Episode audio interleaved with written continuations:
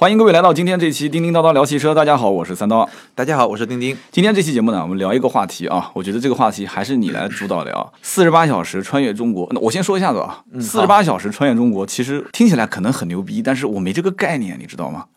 就是是什么个概念呢？因为现在飞机都很快了，你开车开四十八小时，多少公里开多少小时，然后平均下来，你给大家算算。呃，这是一个什么概念呢？就是从上海到新疆，呃，巴克图，嗯，呃，什么概念？全程大概是四千五百多公里。然后，如果四十八小时不间断的开的话，平均时速在九十多公里吧。嗯，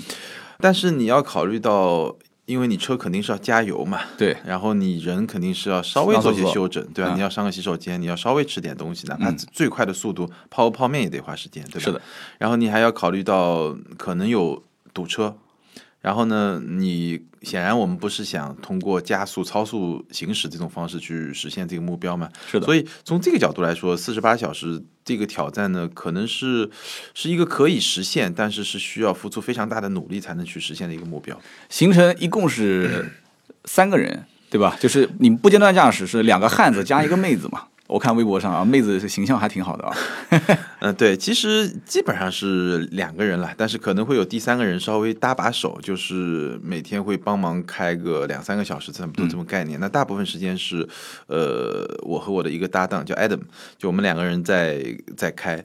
那基本上是这么一个挑战。那主要是干这个事情图个啥呢？这个我相信是很多人要问的，就是为什么要做这件事情？四十八小时穿越中国，嗯，对，就四十八小时穿越中国呢，我其实刚回来大概一个礼拜，嗯呃，然后最早为什么要做这个事情呢？其实我从两方面来说它的背景嘛，首先是说这个点子从哪儿来的，嗯，这个点子呢最早是来自于就是我们名车志美国版，嗯我们有两个同事呢，他们。做了一个选题，我觉得特别好玩儿。他们这个选题是什么意思呢？就在二十四小时内，嗯，去尽可能多的设计一条路线来穿越欧洲的国家。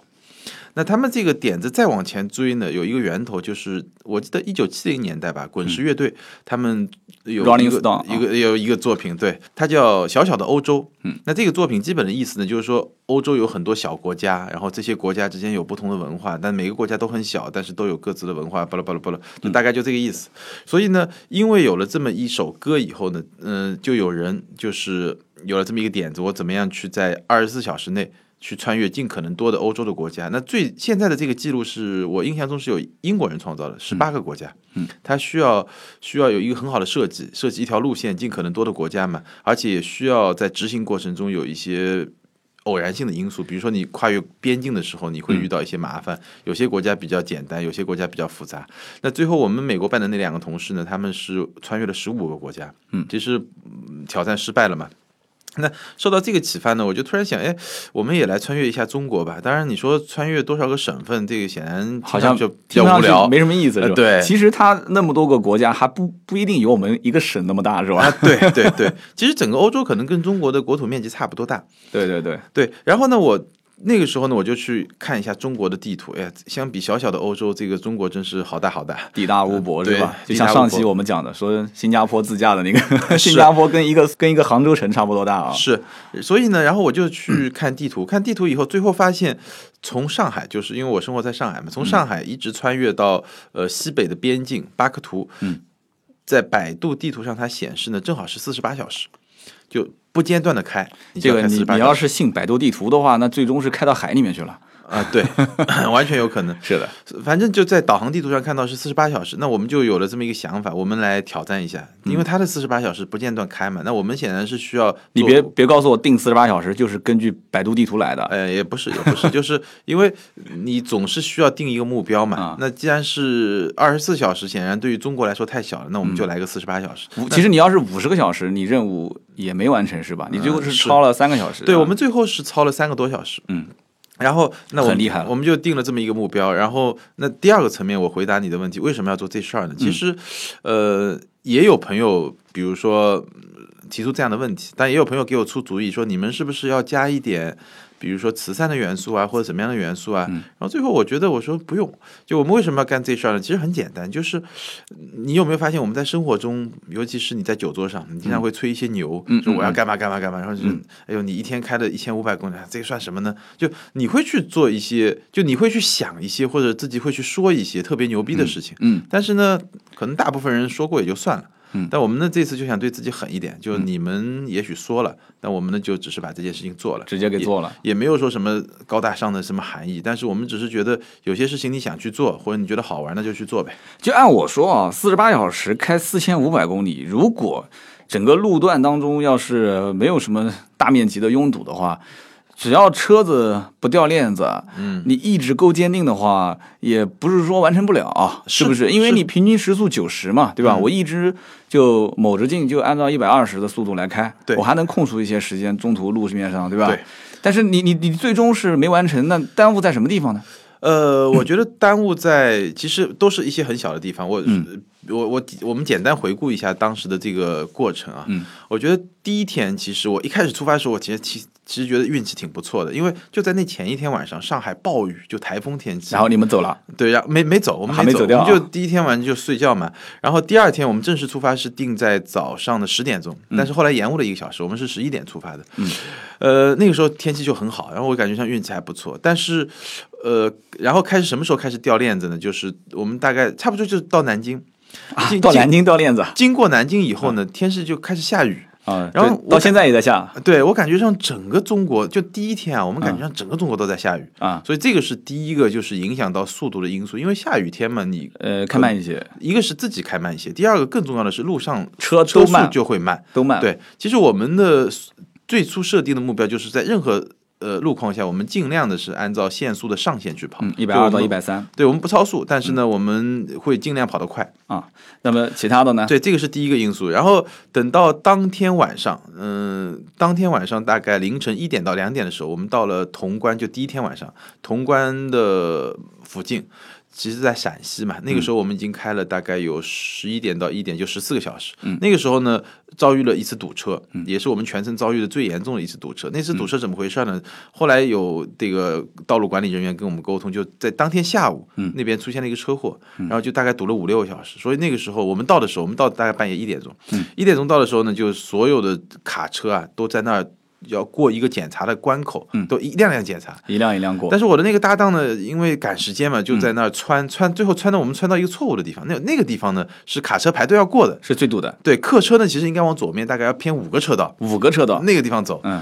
然后呢，我们就在那儿等嘛，等了半个多小时，觉得不对，然后正好有道路的管理人员过来。其实最左边的车道已经开始放了，是吧？最左边车道也有点堵，但没那么堵。没那么堵，没那么嗯堵，然后呢，啊哦，他他一看哦，我们这个情况，那他就呃告诉我们要往左边走，然后我就下车，下车就是在卡车大卡车缝里面就哇，用人嘛，啊你人把它挡住，然后这个车就钻个缝，然后就绕过去，在那个地方我们用用谁的肉体去挡的？用你啊我我 对，对我下你去，那但也无所谓，因为这些挺好卡，啊车司机也因为都停着就排挺队好啊不嘛，关键得行，能看到你才行啊，， 对，就说你要跟他打 招呼，太危险了。对我拿了一个，我我没有，我拿了一个那个，就是我们拍摄用的一个，就打光的一个光棒啊打光的棒子光棒，然后啊就这跟不错试一对，嗯，然后人家以为是一个网红在自拍呢，这个这个地方浪费了一个小时，嗯，然后后面呢有一些行程，我们等到呃到第二天早上大概八点半，我们到固原，嗯，这个时候大概已经浪费了，就已经比计划延误了大概不多有个两个小时，嗯，那当天晚上其实当天的几个元素啊，第一个元素就是因为下雨，而且我等到后半夜的时候还有一些雾气，嗯所以还是挺影响车速的。第二个就是堵车，然后呢，等到第第第三天早上呢，就到固原的那天早上呢，又耽误了一些时嗯间。那这个呢，主要是因为我们有一个带了一个小网红，一个小美女，啊对，然后呢， 因啊为真在是网红啊，对对，在直播的过程中呢，我因为为了让直播的效果更好一点，跟用户有点互动嘛。嗯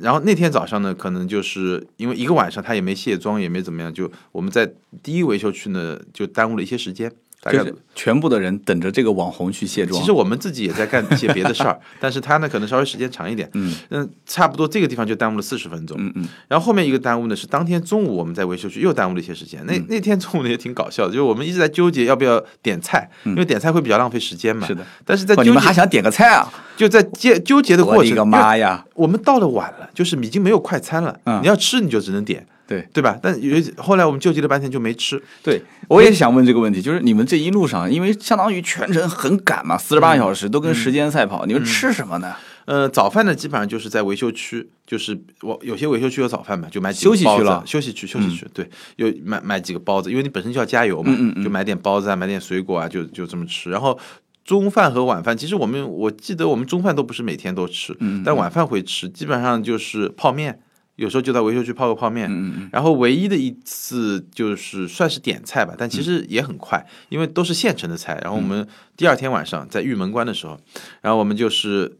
到了，然后一部分人去加油，一部分人就点菜，然后回来就吃，大概十几分钟，就那个，但也会耽误一些时间吧，半个多小时。所以总的来说，就你问我，呃，时间花在什么地方，我觉得就。如果说这三个小时我们要把它去追回来的话，有几个地方。第一个，其实我们在休息区、服务区其实是能追个两个小时回来。如果真的对自己更狠一点的话，对，就是吃喝全在车上。对，吃喝全在车嗯上。然后呃，堵车如果说运气好一点，对吧？然后还有一点呢，就是其实我们有一点运气比较好，因为我其实，在做计划的时候，我都 没有想到我们是全程，居然全程都是高速。嗯嗯嗯，因为我记得两三年前我往大西北走的时候，其实还是有一些地方是高速不通的。嗯，但是呢，可能也是这两年是我们的什么“一带一路”的一个一个一个政策吧，是的，西部西北部的高速建设的很快，所以我们进入新疆的时候是第二天晚上十点，也就是说我还有十三个小时来来穿越新疆。那新疆大概有一千五百公里，其实那个时候已经。呃，一千四百公里吧，就那个时候反正已经压力比较大了，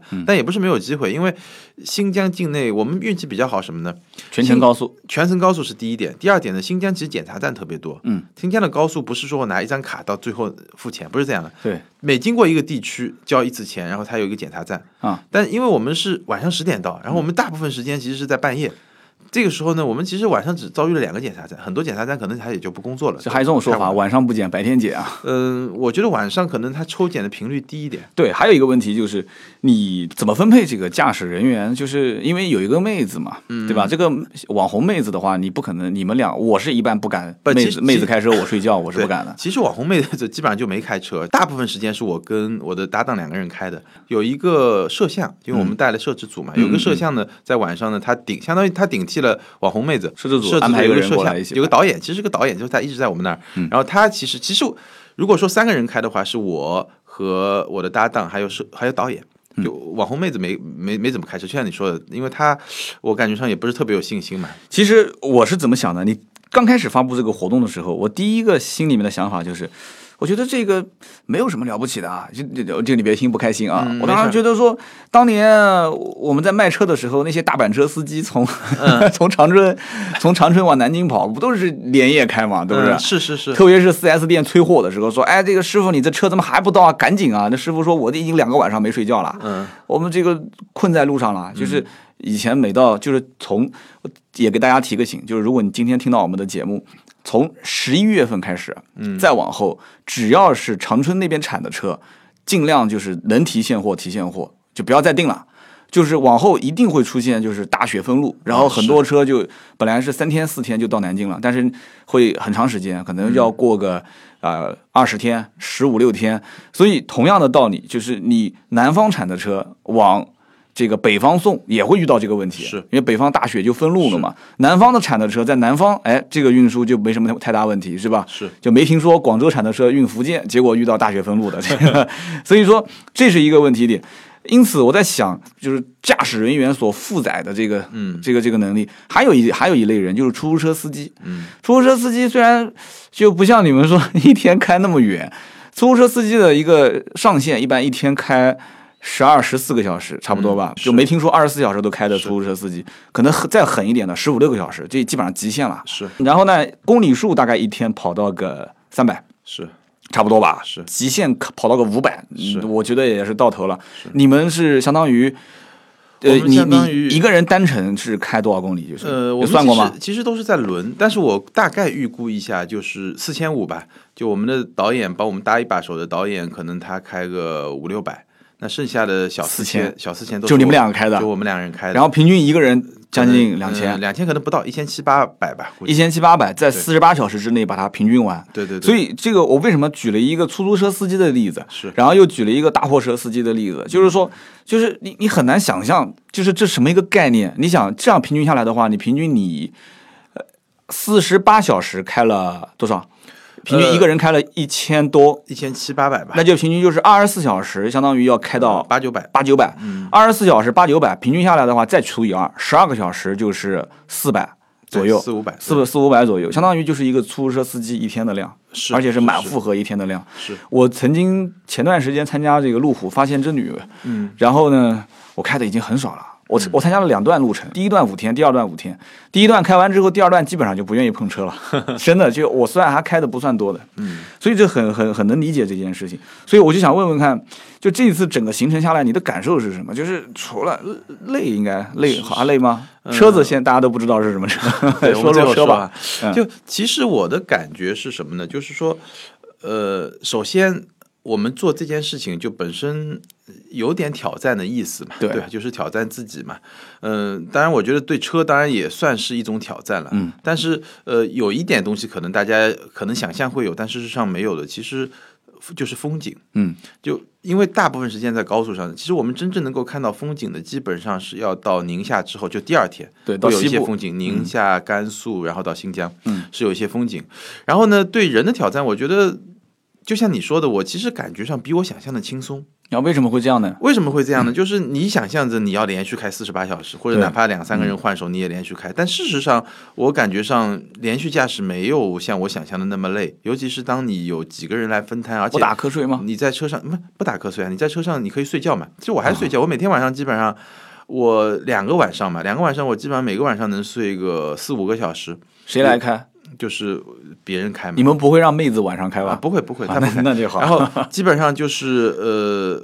可能一次睡两三个小时，然后一次睡两三个小时，然后白天你也可以补觉嘛，因为其实你也干不了别的事儿，因为就不断的在往前、往前、往前。对但是然后我觉得到西部以后，你看到的这种风光也是一个很好的回报。虽然嗯说你不是说我们到一个景点去，没有完全没有，但是在高速上你也能看到很多的风光，而且看到一些特别新鲜的东西，嗯嗯嗯，也也是就很特别的一种经历吧。是的。然后这个车呢，我们公布一下啊，嗯，这个我们这次用的车呢是沃尔沃的嗯 XC 九零。，嗯、这个车呢，呃，我总的来说，我觉得有几点印象特别深刻的话，就我我想说的就三条吧。第一条就是它的座椅，就是真的是还挺舒服的。嗯，啊他自己号称是骨科医医生参与设计的，我也不骨知道。科医生参与设计。对，我也不知道这个他怎么个参与法，但是总的来说，嗯，确实就是不疲劳。它的座椅就是你长时间的驾驶不容易疲劳。嗯，当然，如果因为我们用了一个顶配车型，它还有一些按摩的功能嘛，就是还是挺舒服的。嗯，然后第二点呢，就是说，嗯，它整体的其实它整体的空间表现啊，在同级里面不算是特别好的，嗯，算是中规中矩吧。嗯，但是可能对我们来说也是足够了，无论是后备箱还是里面，就你坐的还比较舒服。嗯，然后第三条呢，就是它的就沃尔沃第二代的这个自动驾驶辅助系统，嗯就这个东西呢，其实已经跟特斯拉那个系统非常接近。嗯，当然它因为可能出于安全的考虑，会更加谨慎一点，不像特斯拉那么激进吧。是的但总的来说，这个东西大部分时间其实我是大部分时间我是不用踩油门的。嗯嗯，然后我只需要方向，它也能自己跟随车道去走，但你需要监控一下。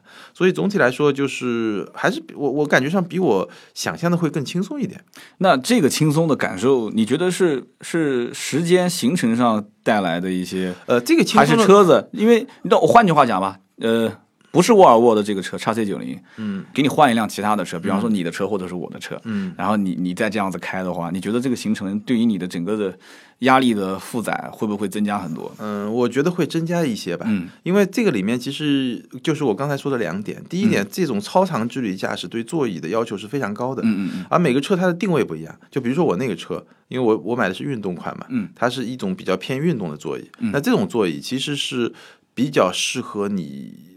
呃，如果你想日，它比较适合日常驾驶或者比较激烈的驾 驶，它的支撑会非常好。但是你真的说，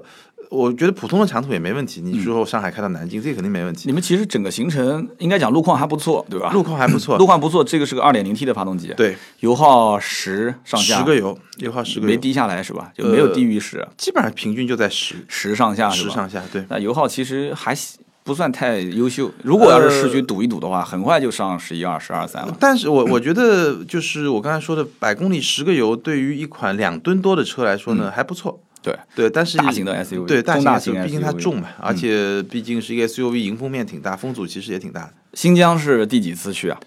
第二次，第二次是吧？对我第一次去的是喀什，喀什，你这次去到了这个塔城克拉玛依，对就是新疆靠西的这个地方，呃就是靠西偏北西北，对因为它再往南就南疆了嘛。对，其实你算是北疆了。这次就是嗯你们一直在北疆绕是吧？对，就是我们从因为北疆一直都是汉族人嘛。有一些，我们从哈密境，然嗯后绕过乌鲁木齐，然后就到了克拉玛依那边，然后最后就到塔城那边。嗯嗯嗯，塔城塔城就是口岸，有没有什么好玩的事情？呃，塔城的口岸呢，其实我们真的运气相当不错了，就是。呃，怎么说呢？我们第一天到了，就挑战结束晚嗯了三个多小时，然后呢，第二天就我们晚上住在那儿，第二天就下雪了。嗯然后我我我一看，哇塞，幸亏没有早一天下雪，因为一下雪肯定完了。下雪的话，你车速会慢很多。是的，是的，是的，然后，嗯，比较有意思的是，怎么说呢？就是有一段，嗯就是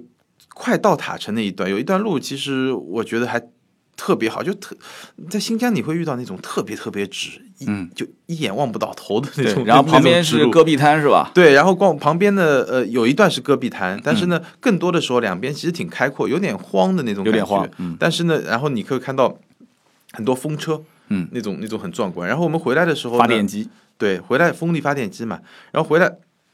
说到这个风也是，就我们第一天在新疆，嗯就是晚上跑夜路嘛，其实路况很好，就基本上可以顶着一百二走。嗯唯一的一点问题就是在那个地方有一段就是风特别大，嗯就横风特别大，那个还是比较比较吓人的，就是横风对车道，就是你实际驾驶感受横面的来风横面来风。是什么样的一种感觉？呃，横面来风什么样感觉？有两种，第一种呃两个感觉吧。第一种其实是听得出来的，嗯，就我车正常开的风噪和有横风的风噪是不一样的，嗯，横风风噪你能明显感觉上，就是你在家里面吹风那种感觉，嗯，是感觉得到的。这是第一条。第二条呢，横风大的时候，其实我上一期我我说我去新西兰嘛，嗯新西兰我也有一段。距离遇到横风，横风大的时候，你能明显感觉到车的飘，车可以瞬间唰飘过去，可能一米都是有可能的，有这或者么夸或张者半米。对，如果最特别大的时候一米都是有可能，如果小的时候半米，不不不，你形容一下这个飘，因为很多就人我们音频不太容易去，啊如果是视频插一个图片，对视频是就我怎 OK 么了描述一下？打个比方啊，比你如说飘一米，我但很夸张了，车子开的好好的，突然噗飘了一米，对，旁边就是车道上去你了。的你在车道上对吧嗯？然后如果你的方向是直的话，如果你打直的方向，它是会比如说从右面来的风就会往左面飘，对，呃，飘半米其实当横风大的时候是很正常的。嗯，横风再大一点的时候，比如说接近一米也是有可能。那这个时候你怎么办呢？你本能的你肯定会往右打方向。对，然后我记得我最长的时候可能要打这个角度就已经快接近十度了，嗯就有一段时间你就这么顶着风在跑，嗯，那当然这个时候最安全的做法就降低车速嘛，就是你要如果不把方向盘偏个十度的话，你车子一定是往左边跑偏的。对对，是这意思吗嗯对对对，你可能有时候需要十度，有时候不需要十度，反正就差不多，就风最大的时候可能就需要十度，然后这个时候你。最安全的做法就是稍微降低点车速，然后你跑到一个左右都留有足够余地的一个道路上。就比如说我们在新疆的话，它是双车道嘛，嗯我就跑到右面一个车道，右右面来风嘛，然后右面因为它还有个紧急停车带，那这样就相对比较安全一点。像这种横向来风，在整个的这个四千五百公里的路程上，呃，不多不多吧？不多不多，而主要且就在新疆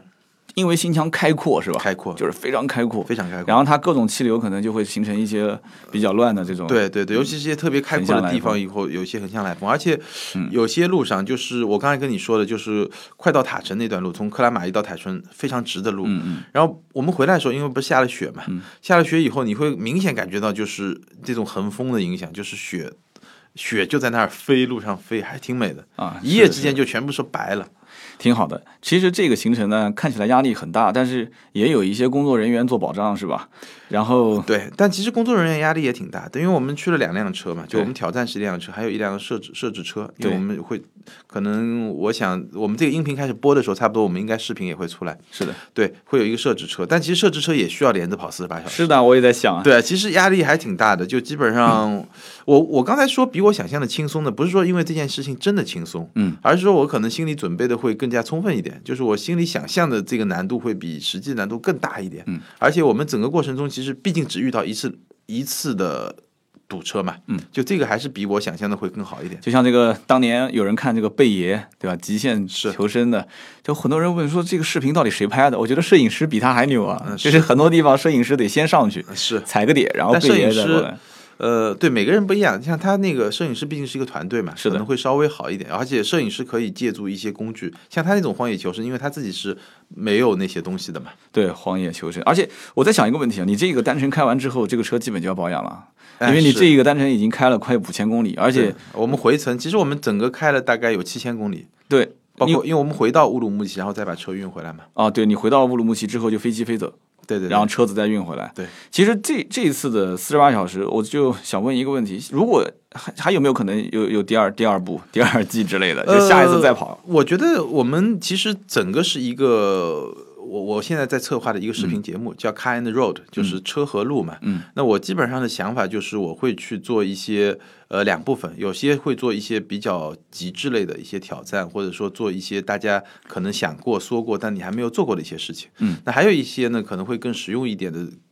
用来给大家创造一些自驾游的灵感，嗯，就就这么两类节目。那呃，作为一个大的节目的话，其实我们这个节目应该会一直延续下去，但是下一次肯定不会再来。比如说我我再我我再穿越一次，那我觉得这种事情做过一次就够了，就没有必要去做第二次。是的，其实能把东西部穿越一遍，我觉得也算是够可以的了。因为你南北穿的话，行程至少要缩短一半吧？呃，南北也不一定，因为我们最北其实在黑龙江嘛，对，就漠从河那是吧？边对，在漠河漠那那边穿过来，我觉得开开到海南，可能会稍微短一点点，但是对吧不会短太多。但是风景完全不一样。你从风景完最全不一样对吧？从最北开到最南边，从和最最东开到最西啊边，不太一样，因为真的最不一北到样最啊南其实条件会好很多，因为你可能穿越的地方都是在东部地区嘛，是中的东部是地的区嘛，条件好很多，吃条的件会喝好很的多风光各对对方面对。对对，所以我觉得其实自驾是一个很多人很向往的话题。嗯，但是呢，真正你说让大家有时间开着车，真的像你这样，你这份毕竟是工作，嗯 是。你这四十八小时毕竟还还是要要承载着这个给公司要交材料是 吧？然后是是是，然后为客户也要负责任，然后我们自己也得要把这件事情给完成，也是真人生当中的一个历练。是是吧？所以你要老百姓说我我要真的是从上海到塔城，嗯，那正常自驾的话，我估计没个六七天时间， 差不多吧。呃对，我觉得这一路上带着玩玩、吃吃喝喝什么的，对，其实看大家的需求了。嗯其实我觉得我们我自己去定义啊，这件事情更多的是一个挑战，是的或者是去做一件大家想过、说过，但你没去做，但我们就去做了。嗯是的，更多是完成自我的一个过程。是的，呃，它的好处在于，就是因为就像我刚才说的，它会比我想象的更轻松。那意味着什么呢？意味着我能够发现自己的更多可能性是。就当你去做一件，呃，你可能想着有点挑战的事情的时候，我觉得最大的好处是你能够挖掘自己的这种可能性，你能够知道这件事情到底有多难。嗯，但如果从自驾游的角度来说，其实我严重不推荐大家这么玩儿，因为太累了，而且没意义。是的，因为呃我觉得从旅游的角度来说，前二十四小时基本上是没什么风光可以看的，嗯，后面二十四个小时进入宁夏、甘肃、新疆这个是 OK 的。那如果你要去玩儿的话，我觉得可以切成一段一段的。是的，就我比较推荐的，比如说新疆那一段，你单独可以玩很久，然后甘肃包括敦煌啊、张掖都很美的地方，包括宁夏，就这些可以，你可以把它切成一段一段，而且，呃。可能把自己的车开到那个地方去是一个理想吧，或者是一个情怀，很有情怀的事情。但是，如果你纯粹为了旅游，也许你未必需要用自己的车。对，有道理。那我曾经在参加活动的时候，有做摄影的，嗯，有玩越野的。然后呢，有做美食的，然后结果聊到最后，大家都发现， 其实这是一条线，是，就是汽车和摄影和美食和旅行，其实这件事情，对吧？你开车出去，民以食为天嘛，对这吧？都是然旅后行过程中的事儿。对长枪短炮，然后这个出去嗯各种风景好的地方，你得把它带回去，所以。这个都是一件事情，所以我觉得这里面，不管我们是做音频也好，还是将来有可能视频，有可能是做图文，呃，真的是可以跨界，就是大家在一起，你做你专业的事情，你你你设置拍图是很好，名车志的图就不用说了，那真的是偏偏拿出来那个摄影，不知道你们是外包的还是自己人啊我？们都有，都有是吧？嗯那拍的非常非常厉害，图文啊、文字的这种表达功底也不是一天两天能做成的。那么好，我们今天聊的就是钉钉的这个四十八小时穿越中国。是那么更多的一些细节的图文也好啊，视频什么时候发布？